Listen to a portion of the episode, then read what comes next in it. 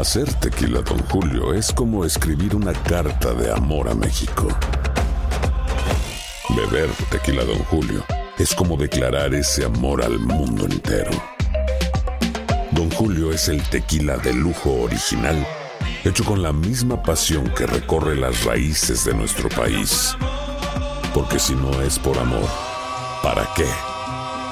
Consume responsablemente. Don Julio Tequila, 40% alcohol por volumen, 2020. Importado por Diageo Americas, New York, New York.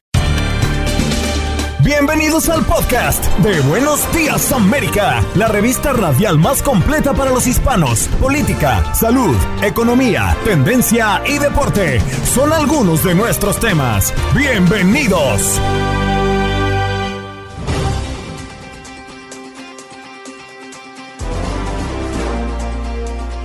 Hoy en Buenos Días América conversamos con Mauro Guerra, economista. ¿Por qué es más costoso ser soltero en los Estados Unidos? También conversamos con el secretario de Turismo en México, Miguel Torruco Márquez, a propósito del turismo entre los Estados Unidos y este país. María Galvis, abogada de inmigración desde México, aumenta sustancialmente en este país la solicitud de asilo político por parte de inmigrantes. Y en los deportes, Gabo Sainz nos habló de la Liga Mexicana y su final que ya viene pronto el jueves próximo, mientras que la Liga de Campeones se reaviva el día de hoy con partidos que estarían definiendo el liderato en los grupos y algunos clasificados a los octavos de final en esta fase de grupos.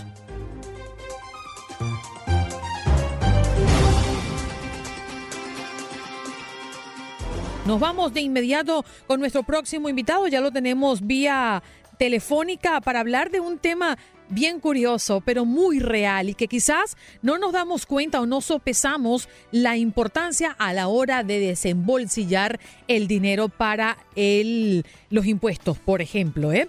Vamos a hablar con Mauro Guerra, él es economista.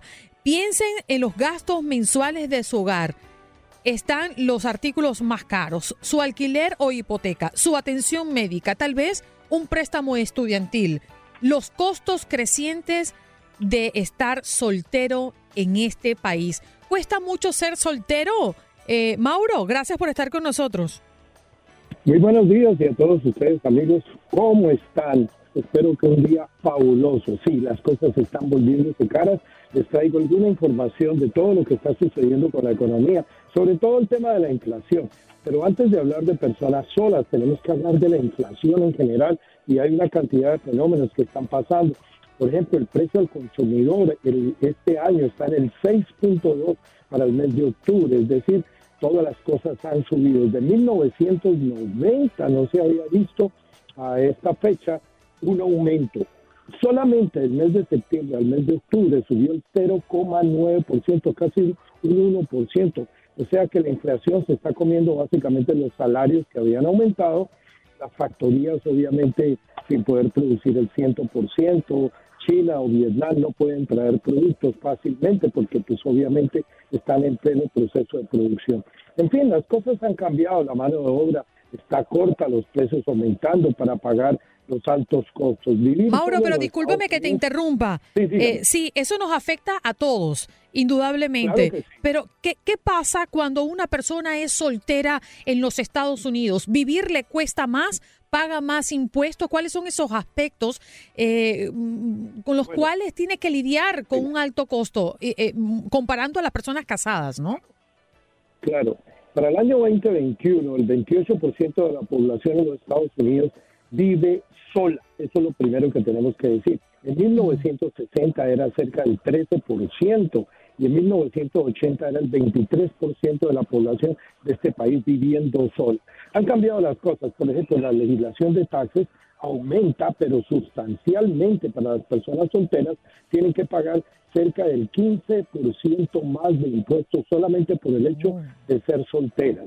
Así que, y arriba de eso, pues obviamente los gastos en vez de pagarlo dos personas, pues está pagando uno, entonces una sola persona no alcanza con todo ello.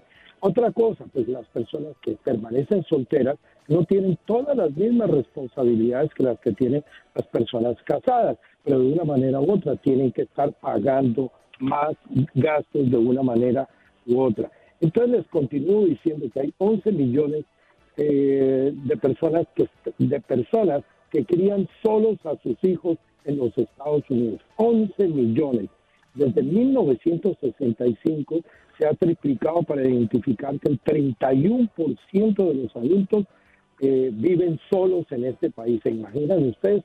31% de la población de los Estados Unidos vive sola en este país o no están casados. Existe una información. Sí, dígame. Perdóneme que lo interrumpa, pero yo sí quisiera preguntarle, porque me llama mucho la atención cómo usted nos cuenta que los solteros pagan más impuestos. ¿Existe alguna razón para que esto sea así?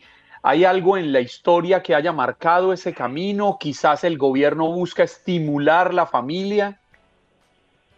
No, yo no veo desde que vivo acá en los Estados Unidos hace 40 años, veo que siempre los impuestos para personas solteras siempre han sido más altos por las tasas de impuestos o la legislación para, para entradas económicas. Primero, una persona, obviamente sola, gana menos dinero que dos personas casadas. Entonces el gobierno trata de, de, bajar, no tanto de bajar los impuestos, sino de, de, colocar al mismo nivel, pero a la persona que es soltera le va a cobrar más impuestos y le cobra un poquito menos de impuestos, un poquito no, un pocaso menos de impuestos a las personas que son casadas, pero a los que son los head of household, o sea, personas que tienen hijos, eh, les cobra menos impuestos. O sea, el que es single o lo que es una persona independiente tiene que pagar más impuestos en este país. No existe una razón para que esto pueda estar sucediendo más que colectar más impuestos, que esto Bueno, y, y si, Mauro, si, si no hay razón exacta para que esto esté sucediendo, entonces, porque mire, le voy a decir una cosa, yo de aquí creo que soy el más jovencito y el más codo de todos, ¿eh? Y entonces yo me a mí me gusta cuidar mucho mi bolsillo, por lo que le pregunto, yo siendo soltero, entonces un ejemplo, ¿qué puedo hacer yo para ahorrar en ciertas áreas eh, en las que pues, pues, no pueda quedarme con ese dinerito en el bolsillo, ¿no? Tal vez no los impuestos, pero por otro lado, ¿cómo puedo hacer?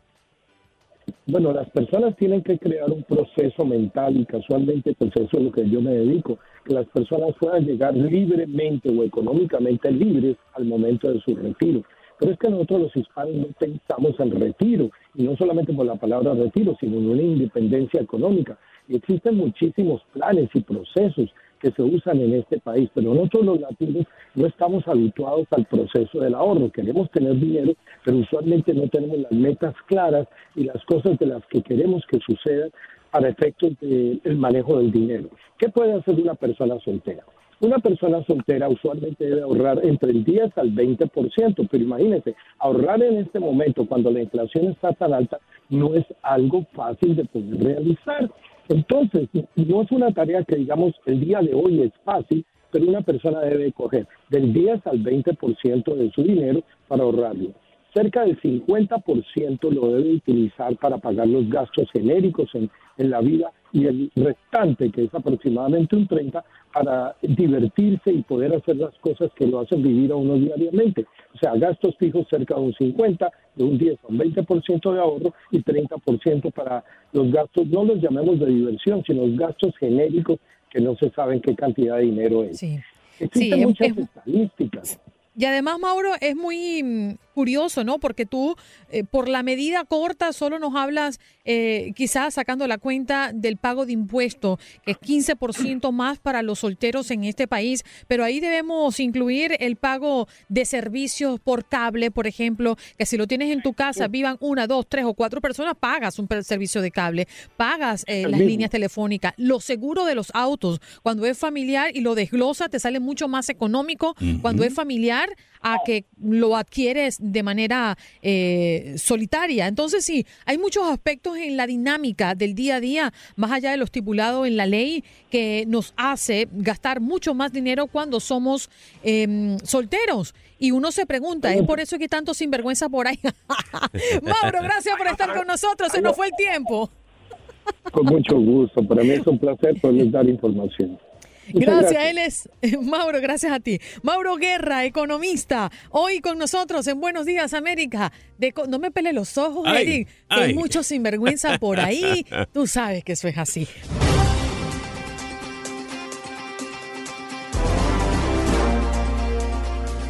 Nos vamos de inmediato con nuestro próximo invitado. Ya está conectado con nosotros, inclusive a través de nuestro Facebook Live. Muchísimas gracias por estar con nosotros, Miguel Torruco Márquez, secretario de Turismo de México. Señor Miguel, gracias por estar acá con nosotros.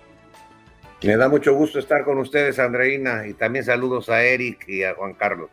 Secretario, hay mucha ilusión por viajar, por retomar esa vida que hemos perdido paulatinamente en medio de esta pandemia.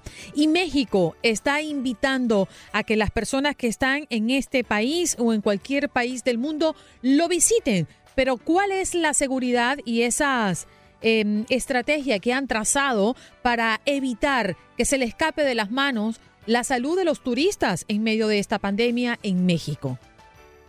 Bueno, en primer lugar, eh, me da mucho gusto saludarlos, igual a toda la distinguida audiencia de habla hispana que nos están viendo de costa a costa y es un privilegio poder eh, platicar con ustedes. Efectivamente, en México estamos trabajando desde eh, principios de la administración del presidente Andrés Manuel López Obrador en, la, en modificar la política turística, hacer del turismo una herramienta de reconciliación social, no tener dependencia solamente en concentrar todo el mercado eh, de los 45.2 millones que nos visitaron en el 2019 en tan solo seis plazas, sino hay que diversificar el mercado. Estamos haciendo eh, un gran esfuerzo por parte del presidente en el tren Maya, eh, en una serie de proyectos de infraestructura a lo largo y ancho del país que ello va a servir para tener más opciones para el mercado, eh, sobre todo el más del 60% que nos visitan de Estados Unidos y Canadá.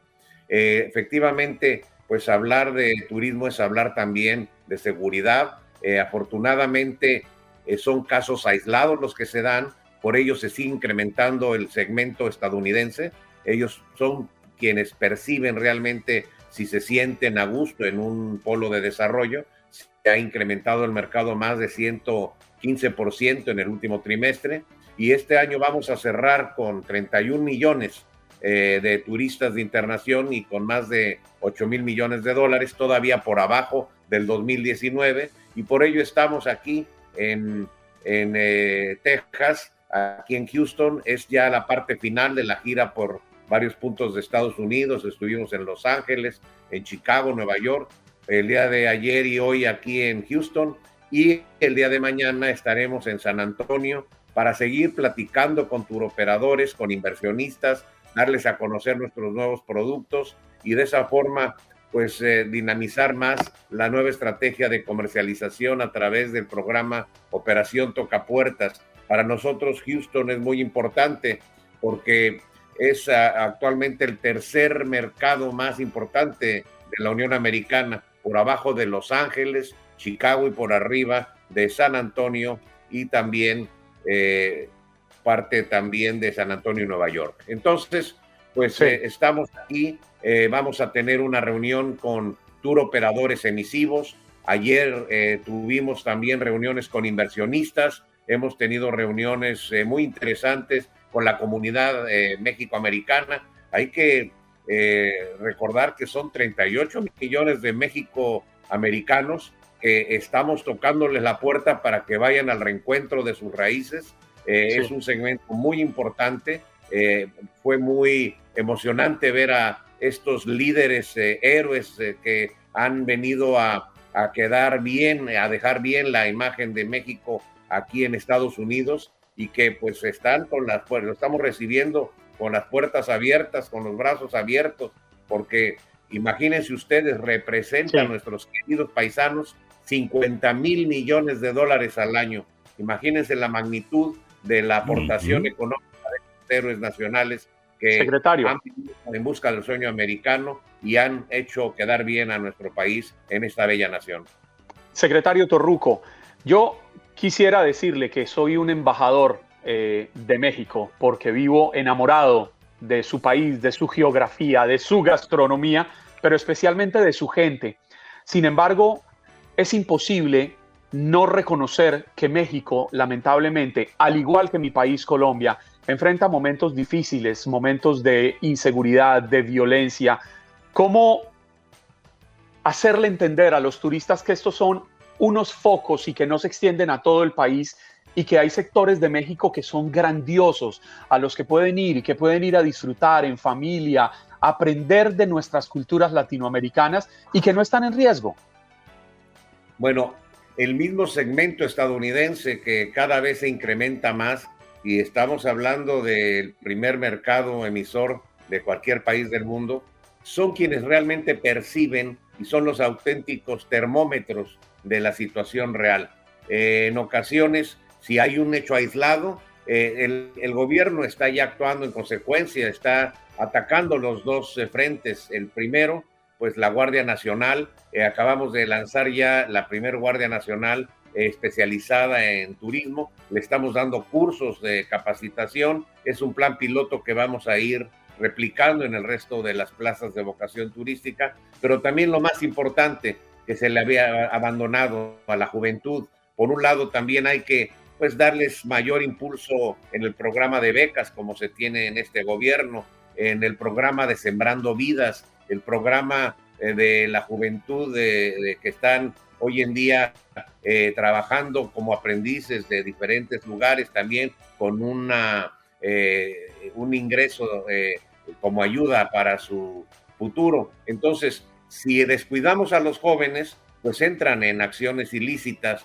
Entonces, hay que atacar los dos eh, puntos, tanto el empleo a través de la juventud, pero también a través de elementos de seguridad más preparados y sobre todo eh, quitando el lastre que ha venido desde hace muchas eh, administraciones, que es la corrupción, que eso es lo que ha eh, pues causado varios estragos para nuestro país. Ya.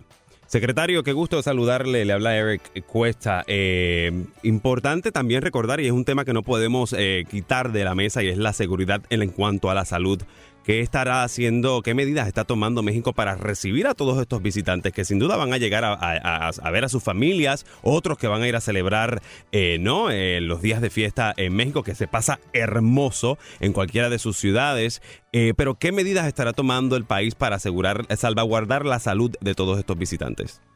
Bueno, las medidas que se están tomando, Eric, ya se están tomando desde el inicio de la pandemia eh, lo primero eh, que nos instruyó el presidente de la República fue la no restricción de los vuelos internacionales.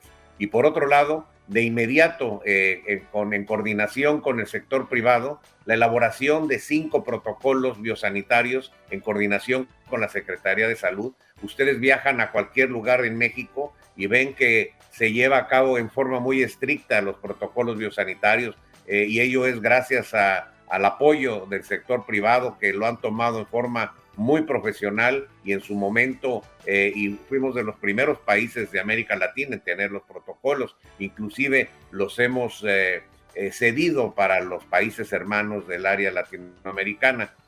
pero también por otro lado no hubo endeudamiento, hubo apoyo a las bases y ello dio como resultado que el mundo eh, tuvo una contracción de 73% en materia de contracción de corrientes turísticas, de acuerdo a la Organización Mundial de Turismo. Sin embargo, pues los países que compiten con México, los 10 grandes del turismo, hubo caídas hasta del 84%. México eh, afortunadamente no tocó piso, solamente cayó 46% y ello a la vez, eh, y que quede claro, en forma coyuntural nos catapultó a la tercer posición mundial, tan solo por abajo de Francia e Italia en el ranking mundial al cierre del año pasado, de acuerdo a la OMT. Entonces, es más fácil recuperarse de un menos 46 que de un menos 84%. Y entonces, eh, las políticas que se llevaron a cabo fueron las adecuadas.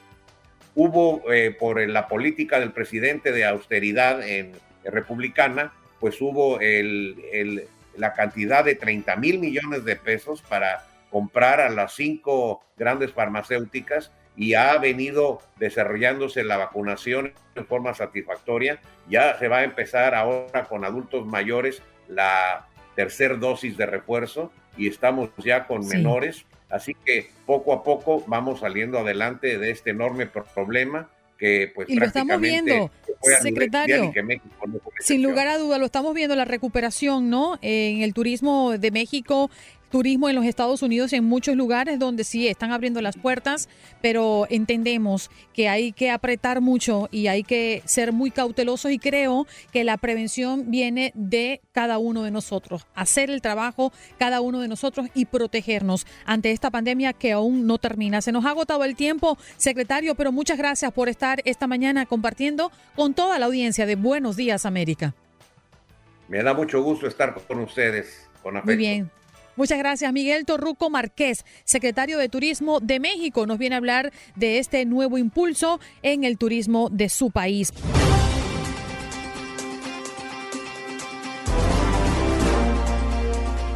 Vámonos de inmediato con nuestra próxima invitada y es que ya la tenemos conectada a través de nuestro Facebook Live para disfrutarla también a través de nuestra transmisión. Ella es María Galvis, abogada e inmigración desde México, a propósito de que aumentan sustancialmente en México la solicitud de asilo político por parte de inmigrantes. Buenos días, abogada, gracias por estar esta mañana con nosotros. Hola, ¿qué tal? Muchas gracias de nuevo por la invitación. En su mayoría, ¿quiénes están pidiendo asilo en México y por qué se ha incrementado vertiginosamente las cifras? Bueno, tenemos eh, desde ya hace años, eh, creo que a partir del 2018, mucho aumento, como bien dices, en, el, en los casos de asilo político, sobre todo de gente de Cuba, de Venezuela y ahora pues de Centroamérica, ¿no? María, históricamente hemos visto que México es un país de tránsito a Estados Unidos, pero este fenómeno de que quieran quedarse en México, aplicar a un asilo político, hacer una vida allí en el país azteca, pues no lo habíamos registrado en el pasado, al menos en esta cantidad, de forma tan masiva. ¿Esto podría colapsar el sistema migratorio mexicano, poner al gobierno en aprietos? Considero que sí es una, una gran área de oportunidad para el gobierno, sobre todo como comentábamos en mi intervención pasada, porque se están eh, acortando, se están eh, limitando las oficinas en las que se pueden eh, solicitar este tipo de asistencia o este tipo de trámites, ¿no? creo que será un gran reto para el gobierno la atención de nuevas solicitudes y sobre todo en la gran cantidad que se está dando ahora con el tema también de la caravana migrante. Hablamos de, de, asilo y por supuesto es una forma de ayudar a estas personas que vienen en caravanas, que están varados en México, que posiblemente su destino sea Estados Unidos, pero cuenta el país azteca con, con los fondos para poder ayudar a todas estas personas que allí están, porque son miles y miles y miles. Número uno, cuentan con los fondos, cuentan con la empleomanía para trabajar, todo este, procesar todos estos papeles y además de eso, ¿qué le ofrece el gobierno mexicano?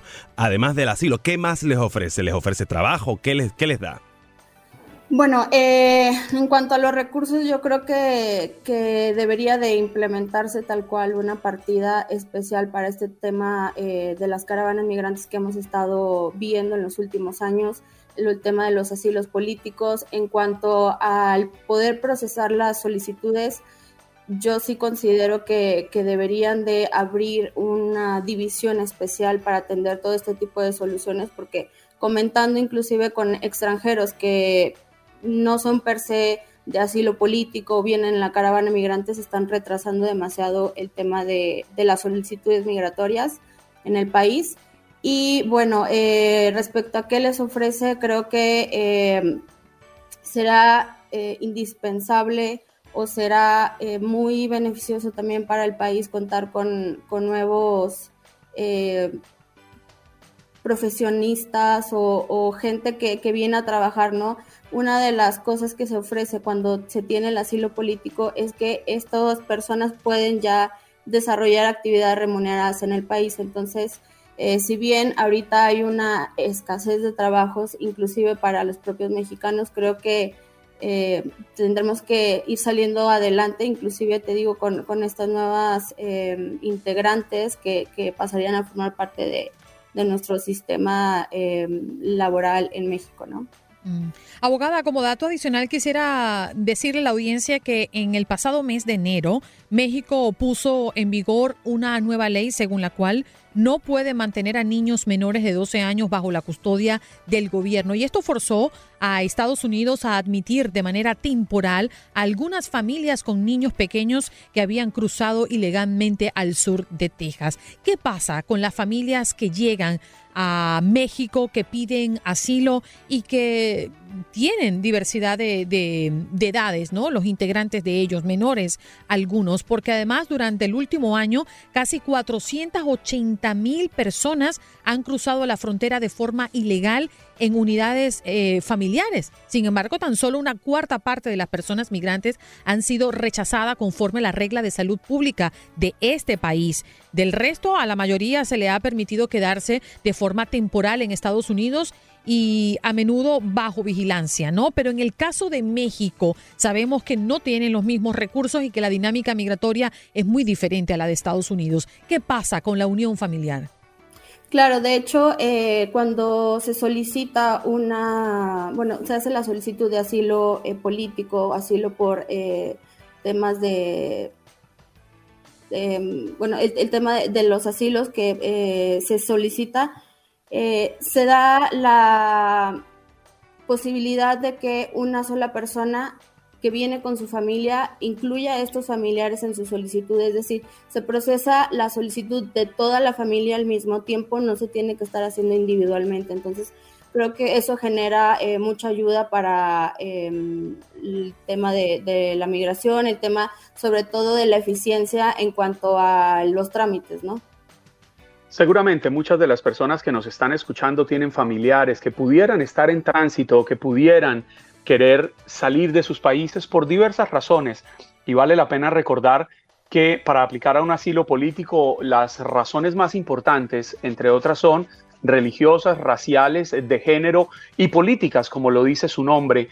Yo quisiera preguntarle qué se necesita en México para acceder a este estatus de protección, porque finalmente el asilo político es un estatus que le da un gobierno a un ciudadano extranjero para protegerlo de los posibles ataques que pudiera recibir en su país de origen? Claro que sí, mira, eh, cuando se ingresa al país se tiene un plazo de 30 días aproximadamente eh, para usted, bueno, eh, la persona migrante iniciar la solicitud. Una vez iniciada la solicitud, el gobierno la procesa y pasan a una entrevista con la persona que se encargaría de dar trámite a su solicitud. Este proceso puede tardar hasta 45 días hábiles, inclusive eh, después de la entrevista procesar también la, eh, su solicitud. Eh, la, autoridad puede solicitar hasta 45 días hábiles más para poder solicitarla, ¿no?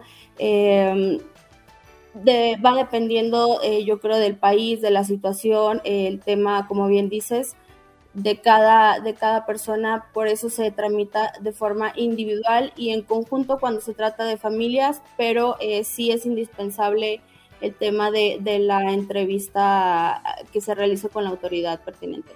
Bien, abogada, muchísimas gracias por estar esta mañana con nosotros y compartir con toda la audiencia. Muchísimas gracias por la invitación.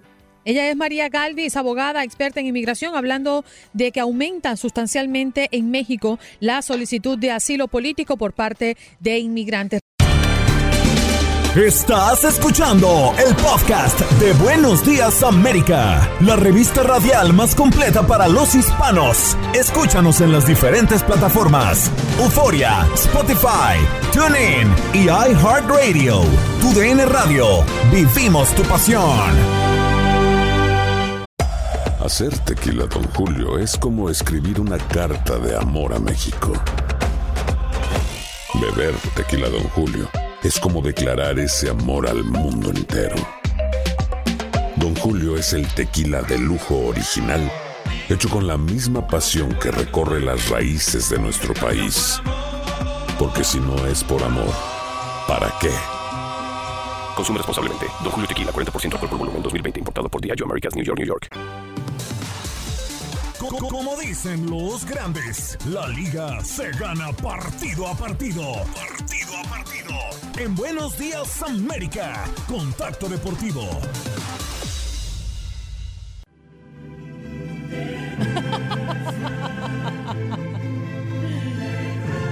Ay, Dios mío, querido de la vida. Láncese, Gandica.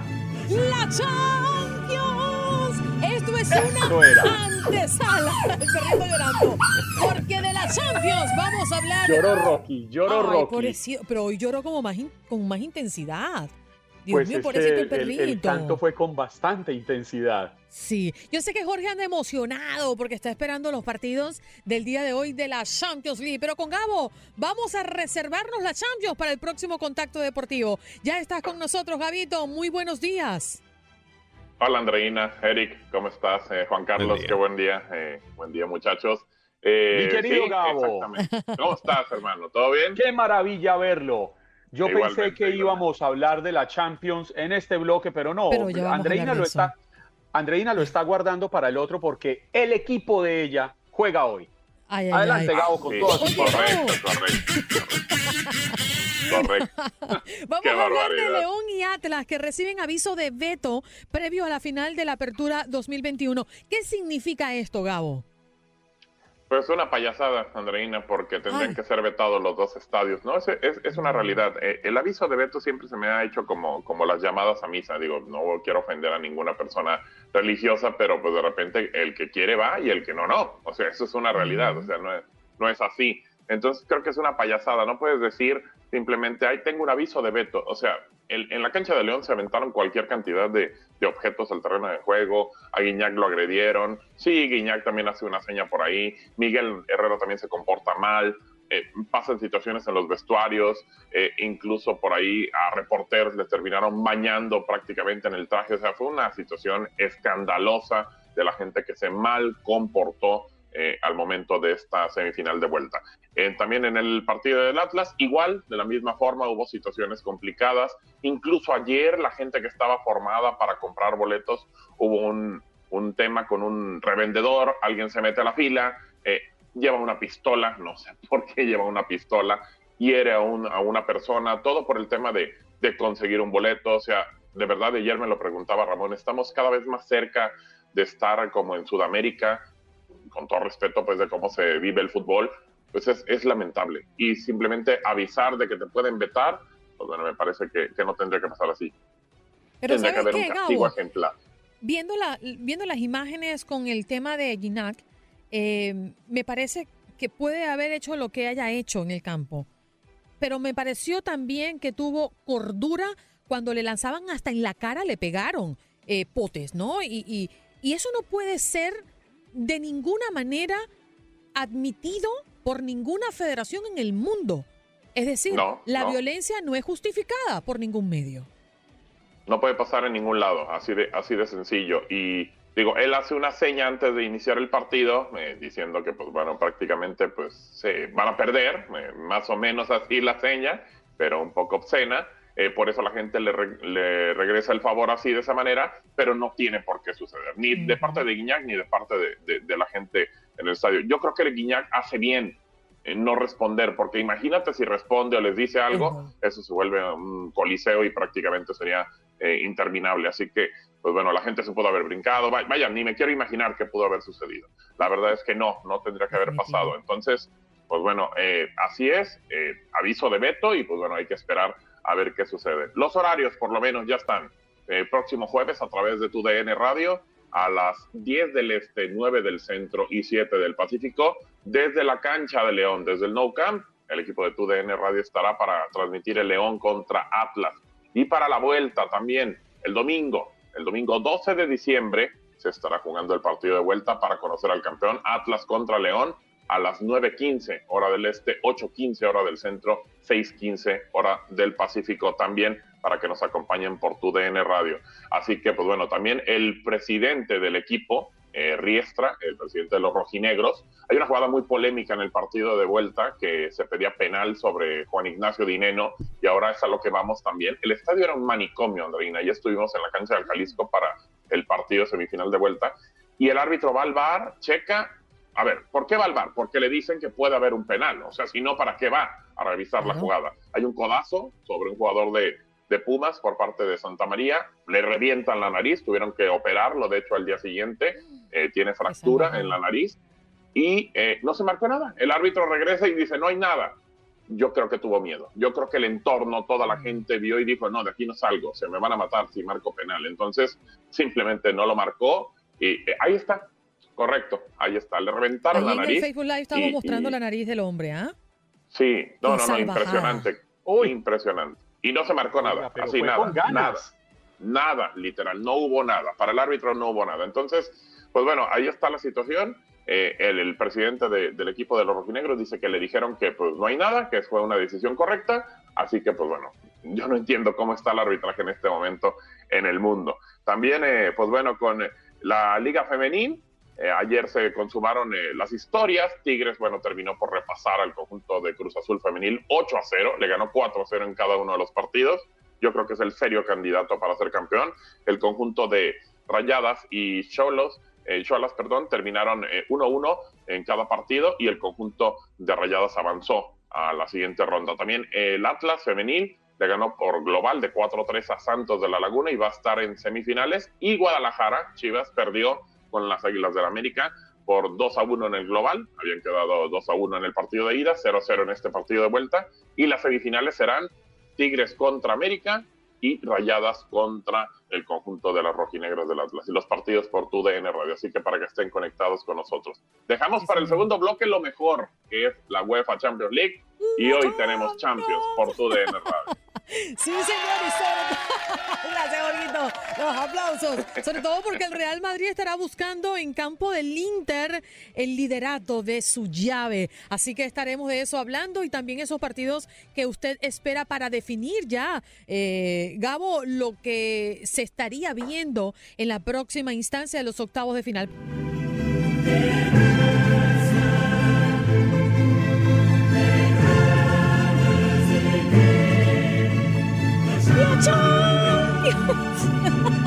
No, pero, pero hoy, hoy sí pasó algo. A, ver, ¿qué pasó en esta segunda intervención de musical de Andreina Gandica?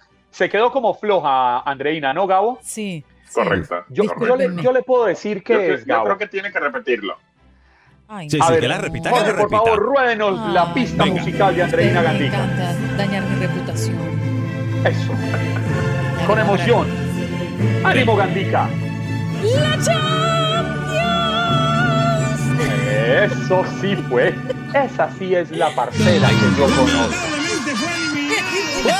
Oiga. Me van a mutear el micrófono y todo. Qué Gabo, Salió el chacal. Salió el chacal. Ay, Dios mío.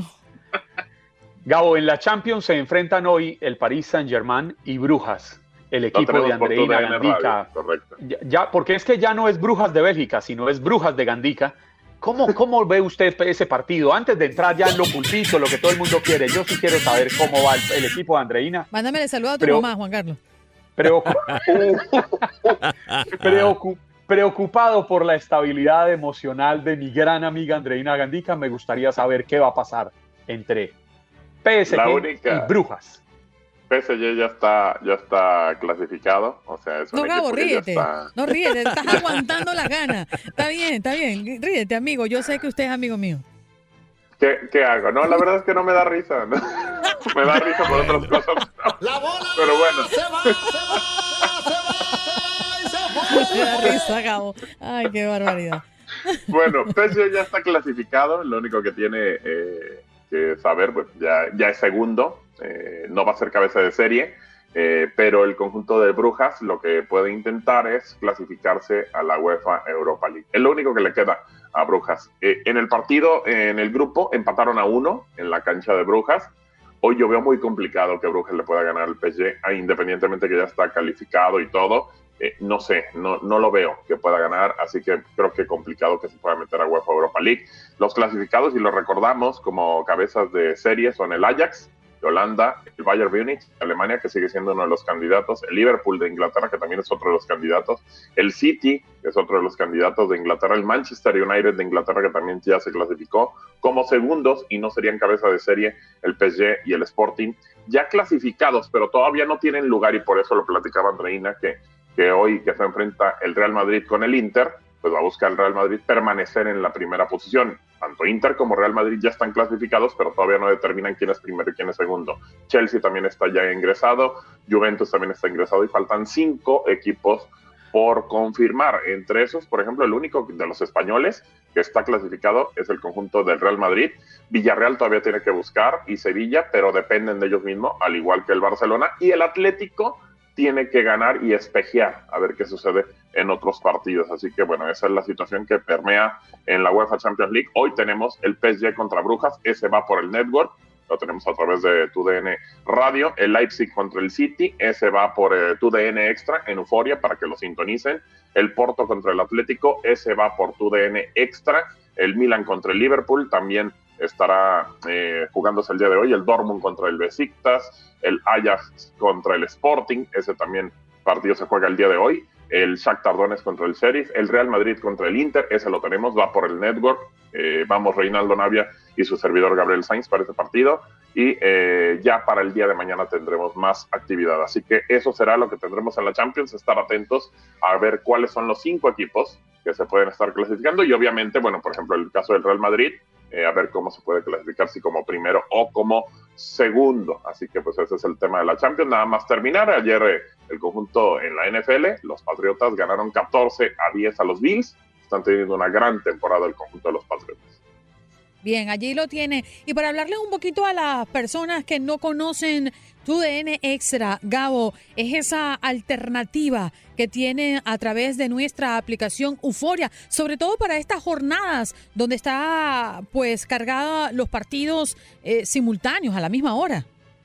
Sí, eh, de repente existen torneos que se nos eh, empalman. En este caso, bueno, la Champions tiene muchos partidos en el día y para tratar de llevarle a toda la gente, lo único que tiene que hacer es bajar la aplicación de Euforia. La tiene.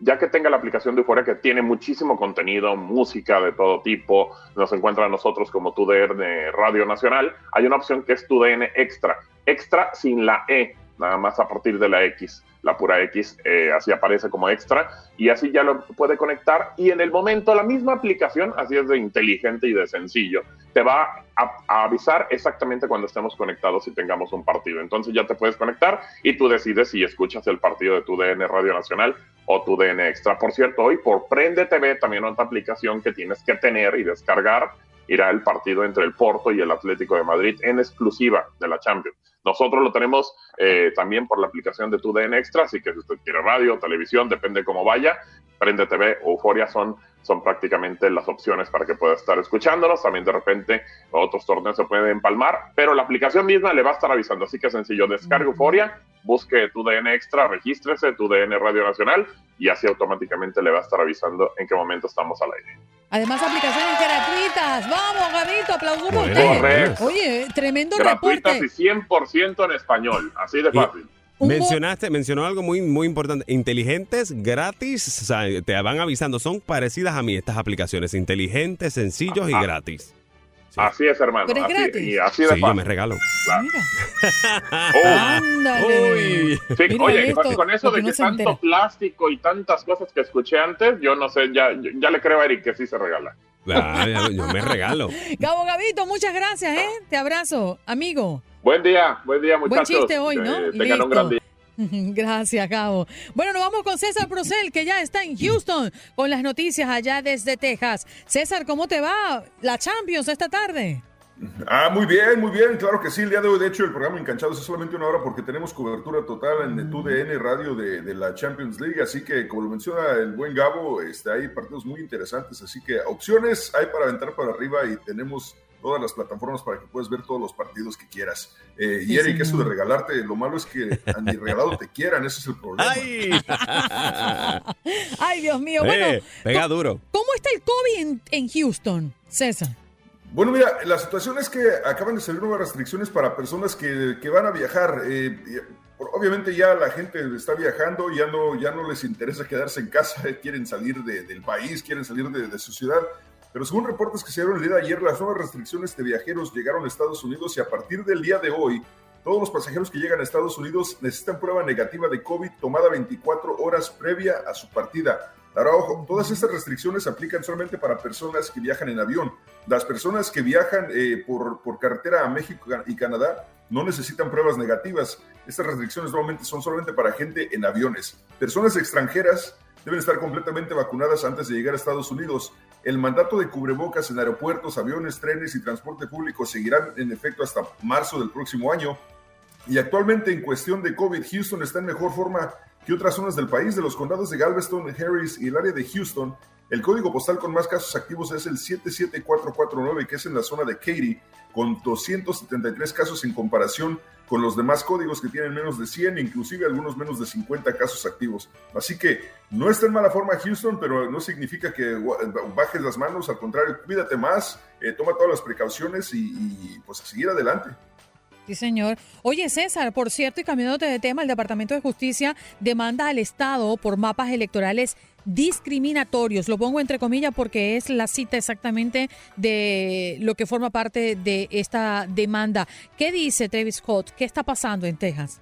Bueno, Travis Scott, en, este momento, este, este, es el, rapero de lo de Astroworld, ¿no? El, rapero de, donde fallecieron 10 personas. De la tragedia. sí, de la tragedia y varias resultaron heridas. Él está pidiendo que la corte rechace las demandas en su contra, en su contra de él y de sus compañías. En los documentos pidió un tipo de negatoria que lo exculparía de responsabilidad de las muertes y de las eh, lesiones de las víctimas. Además, pidió que sean rechazadas con prejuicio, es decir, que terminando el caso no pueda llevarlo nuevamente a corte. Eh, falta que diga el fiscal aún y falta que, se llegue a, una corte o a un caso de, tribunal si es necesario. Esto está caliente. Vea, usted, usted tiene anonadada a Andreina Gantica, así la ve como ella se queda ya concentrada. sumergida en las palabras de César Procel. Yo, yo, solamente tengo una recomendación para Juan Carlos. Honestamente, Juan Carlos, se me hace muy mala idea que constantemente le digas a Andreina que Brujas es su equipo de fútbol. Eso es, la verdad es que eso no, deberías hacerlo. Yo no se lo digo, yo no, se lo digo constantemente. Es que yo se lo digo solamente cuando juega el equipo de ella. Es que Andreina es una dama, Juan Carlos, y creo que debemos de respetarla. Y usted, usted insinúa. Toma. ¿Usted insinúa que las brujas no son damas? No, no, lo que te estoy diciendo es que es una dama, pero tú sabes el tipo de hechizo que te puede poner. ¡Ay! ¡Ay! Yo pensaba que esto era defensa, pero no lo es, Andreina. Yo te estoy defendiendo, Andreina. Te estoy defendiendo. Ya estoy, no, no, tranquilo. Ya yo estoy juntando los pelos de gato para hacer un menjurje esta noche. Y él, me las va a pagar. Oiga, sigo buscando al, plomero. Por favor, si lo consigue, déjeme saber. Yo le tengo la foto que me pidió de César Procel, la que va a poner patas arriba con un alfiler clavado en el centro. La que se le ve los cuadritos. Esa. No, es para él. yo, sí tengo el estómago marcado, pero es por el resorte del calzón. Óigame, César, y ya. Antes, antes de que se vaya, Andreina, ¿ya empezó a recuperar el, el peso que tuvo que perder para lanzarse en paracaídas? No, fíjate que no, este, afortunadamente me, he estado manteniendo en el mismo peso, estoy ahorita en Aquí el único gordito eres reúnase, reúnase conmigo, yo le, yo le ayudo a recuperarlo rapidito. Ay, mi madre. Sí, no, no, este, sigo, sigo con, la, sigo con, la, con el misma, las mismas restricciones que me puse yo solo y no, estoy manteniéndome en el mismo peso todavía. ¿Te vacía la cartera y te llena la panza? Exacto, exacto. Y esos alcapurrias jamás llegaron. Ay, Ay Dios mío. César, una hora de enganchados porque tenemos la Champions League, pero te sintonizamos a través de la 93.3 FM en Houston.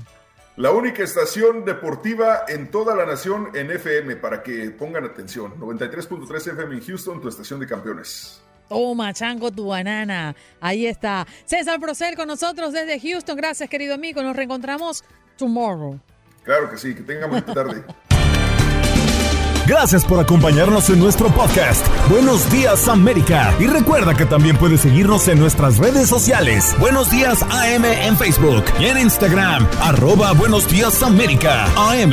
Nos escuchamos en la próxima. Boost Mobile tiene una gran oferta para que aproveches tu reembolso de impuestos al máximo y te mantengas conectado. Al cambiarte a Boost, recibe un 50% de descuento en tu primer mes de datos ilimitados. O, con un plan ilimitado de 40 dólares, llévate un Samsung Galaxy A15 5G por $39.99. Obtén los mejores teléfonos en las redes 5G más grandes del país. Con Boost Mobile, cambiarse es fácil. Solo visita boostmobile.com. Boost Mobile, sin miedo al éxito. Para clientes nuevos y solamente en línea, requiere AroPay. 50% de descuento en el primer mes requiere un plan de 25 dólares al mes. Aplican otras restricciones. Visita Boost Mobile para detalles.